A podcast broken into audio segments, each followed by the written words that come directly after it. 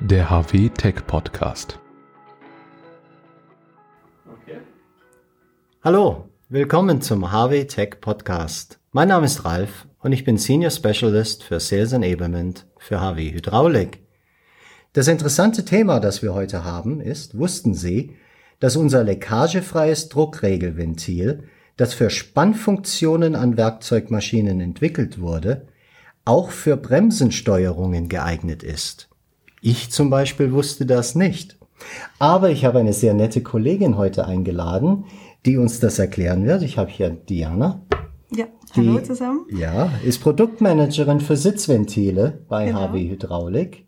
Und Diana wird uns in dieses Thema etwas mehr einführen und erklären. Ja, genau, sperriger Titel. Danke, Ralf, für die Einladung. Freut mich, dass ich heute mal bei dir dabei sein darf. Ja, gerne, gerne. Ist mal schön, eine Dame an meiner Seite zu haben. Das war, ist meistens sehr männerlastig. Also auch mal schön zu sehen, dass ich eine nette Partnerin an meiner Seite habe. Genau. Ja, dann reden wir doch gleich mal über dieses interessante Thema. Es geht ja um Druckregelventile. Vom Namen her wird irgendein Druck mal geregelt. Also steckt ja da drin. Was wird denn da genau gemacht? Ja, genau, das kann man so sagen. Ähm, ein Druckregelventil regelt praktisch einen höheren Druck auf einen niedrigeren Druck runter und hält diesen Druck dann konstant. Das heißt, äh, es kann auch vor dem Ventil irgendein unterschiedlicher Druck sein, der kann hoch sein, niedrig sein, auch schwanken.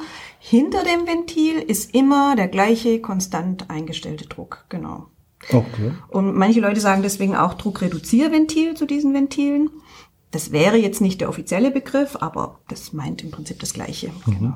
Und wofür genau braucht man sowas?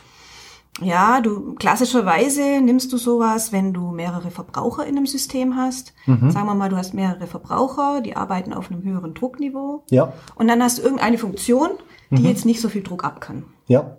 So, jetzt ist dein Gesamtdruckniveau ja aber hoch. Das heißt, du stellst jetzt vor diese ein, einzelne Funktion ein Druckreduzierventil davor, das genau dir das so einstellt, äh, wie der Verbraucher das dann ab kann. Genau. Der Clou aber bei unserem Thema heute ist noch ein kleines Wörtchen, das sich auch in der Überschrift versteckt hat, nämlich, dass wir über leckagefreie Druckregelventile heute sprechen wollen. Ach so, und das heißt nicht alle sind leckagefrei? Ja, genau. äh, Druckregelventile sind sehr Ja. häufig als Schieberventile ausgeführt, mit einem, mit einem Schieberkolben drin. Und das heißt, die haben ein gewisses Maß an Leckage. Okay. Und äh, Leckage bedeutet ja immer einen gewissen Energieverlust. Das ist jetzt da nicht so viel, das ist in den meisten Fällen nicht dramatisch. Aber es gibt halt auch Anwendungen, die das nicht gebrauchen können, wo es leckagefrei sein muss.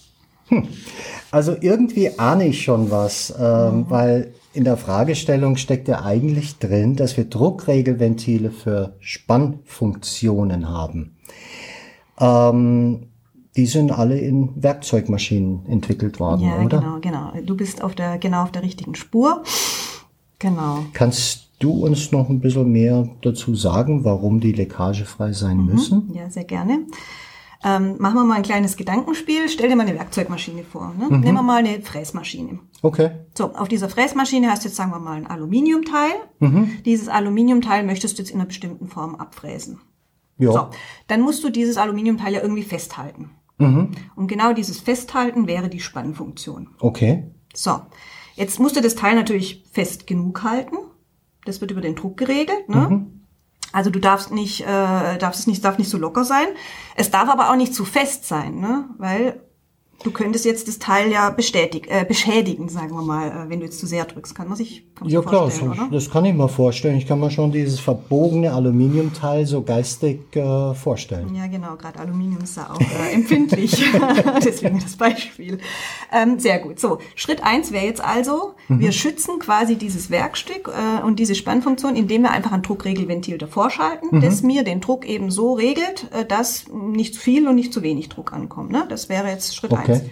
Sagen wir mal, der Druck kommt jetzt von ähm, einem Hydraulikaggregat, könnte es auch eine Pumpe sein oder sonst irgendwoher, aber nehmen wir mal ein Hydraulikaggregat. So. Jetzt, was passiert, wenn jetzt Strom ausfällt, das Aggregat ausfällt, wenn am Aggregat sich was verklemmt, was versperrt, so, Druck ist weg. Ja, sehe ich schon das Werkstück durch die Halle fliegen. Genau, der, die, die, der Spanndruck äh, löst sich auf. Also im allerschlechtesten Fall wird es durch die Halle fliegen. Hoffentlich gibt es da noch andere Sicherheitsmechanismen. Mhm. Aber ähm, genau, würde, würde im schlechtesten Fall äh, sich eben lösen. Mhm. So, und deswegen macht man noch einen Schritt mehr. Okay. Man hängt einen Speicher in das System mhm. und diesen Speicher, den lädt man jetzt mit einem Druck, der noch mal ein bisschen über diesem Spanndruck liegt, auf. Okay. Na, so. Damit der Druck dann in diesem Speicher bleibt, schalten wir vor den Speicher ein Druckregelventil. Und dann nehmen wir ein leckagefreies, um den Druck zu halten. Mhm. Ähm, und wir nehmen ein Druckregelventil, das, wenn jetzt, sagen wir, wenn das alles normal läuft, dann hält einfach das Druckregelventil den Druck im Speicher. Und wenn ich... Wenn jetzt aber, genau, wenn jetzt der mhm. Fall auftritt, ja. dann äh, wird dieses, äh, diese Spannfunktion nochmal über den Speicher praktisch bedient, sage ich mhm. jetzt mal. Und ähm, das Druckregelventil wird jetzt aber wieder dafür sorgen, dass eben wieder der richtige Druck ankommt. Deswegen Und wenn ich jetzt Leckage im Druckregelventil ja, hätte, genau. was wird dann passieren? Genau, wenn du jetzt Leckage im Druckregelventil hättest, dann ähm, würde dir praktisch immer der Druck abhauen aus dem Speicher und du müsstest immer wieder nachpumpen. Mhm. Das wäre natürlich theoretisch schon gehen, aber es wäre natürlich totaler Mist, weil erstens muss die Pumpe auch funktionieren. Ist auch ineffizient. Genau, es ist völlig ineffizient. Deswegen macht man sowas nicht. Deswegen mhm. haben wir extra für diese Funktion tatsächlich diese leckagefreie Variante äh, entwickelt. Wir hatten natürlich vorher auch schon die, die, die Schiebervariante. Mhm. Genau. Und das ganze System nennt man dann auch ähm, Speicherladeschaltung. Also das wäre jetzt dann der ganz klassische Fall, wie man jetzt so ein, so ein Thema lösen würde. Mhm. Bei uns heißt übrigens das Druckregelventil CDK, das äh, leckagefrei, um das auch mal gesagt zu haben. Ja, das ist auch gut und wird Ihnen bestimmt auch weiterhelfen. Ja, ja ähm, die Sache klingt ja ziemlich rund und wahrscheinlich könnte es ja jetzt hier vorbei sein, oder? Ja, genau. Für die Werkzeugmaschine wären wir jetzt quasi durch. Wir hatten mhm. eine spezifische Aufgabe, die haben wir jetzt gelöst, alle sind mhm. glücklich, genau, damit wäre es eigentlich erledigt. Das richtig Coole an der Hydraulik ist ja. aber, dass wir eben nicht nur spezifische Aufgaben lösen können mit unserem Baukasten, ne, den wir so haben, sondern dass das eigentlich gar nicht so spezifisch ist. Ähm, zum Beispiel diese Sache, nachdem wir jetzt da in der Werkzeugmaschine das entwickelt, ausprobiert und erfolgreich eingesetzt haben, haben wir festgestellt, naja, wir, jetzt beschäftigen wir uns mit Windenergieanlagen und mhm. oh, Überraschung, es gibt ganz ähnliche Funktionen. Ja, da wird auch was gespannt, oder? Äh, Rotorblätter vielleicht? Ja, das, äh, das wäre jetzt fast ein bisschen zu einfach. Äh, nee, in, der, ähm, in den Windenergieanlagen wird zum Beispiel gebremst, hydraulisch gebremst. Okay. Aha, ähm, so, kann, wie, genau. Ja, das kannst du noch ein bisschen erklären. Okay, überlegen wir mal, wie funktioniert das, so eine ja. hydraulische Bremse? Damit du richtig bremsen kannst, mhm. brauchst du einen bestimmten Druck. Sonst bremst es ja nicht gescheit, ne? Ja. So, und äh, Jetzt darfst aber auch auf eine Bremse, die muss auch geschützt werden. Äh, ich weiß nicht, ob die sich dann festfährt oder was passiert, aber du darfst einfach auch nicht einen zu hohen Druck dann wieder auf dieser Bremse drauf haben. Ja, so. macht Sinn. Ne? Was passiert jetzt wieder, wenn wieder kein Druck drauf kommt? Und die Bremse nicht funktioniert, ne? Ja, jetzt wo du es sagst. Ne? Ja, ja, klar, jetzt wo du es sagst. Auch äh, wieder, genau, kommt, kommt einem bekannt vor. Aber wenn der Druck ausfällt, habe ich auch wieder ein Problem.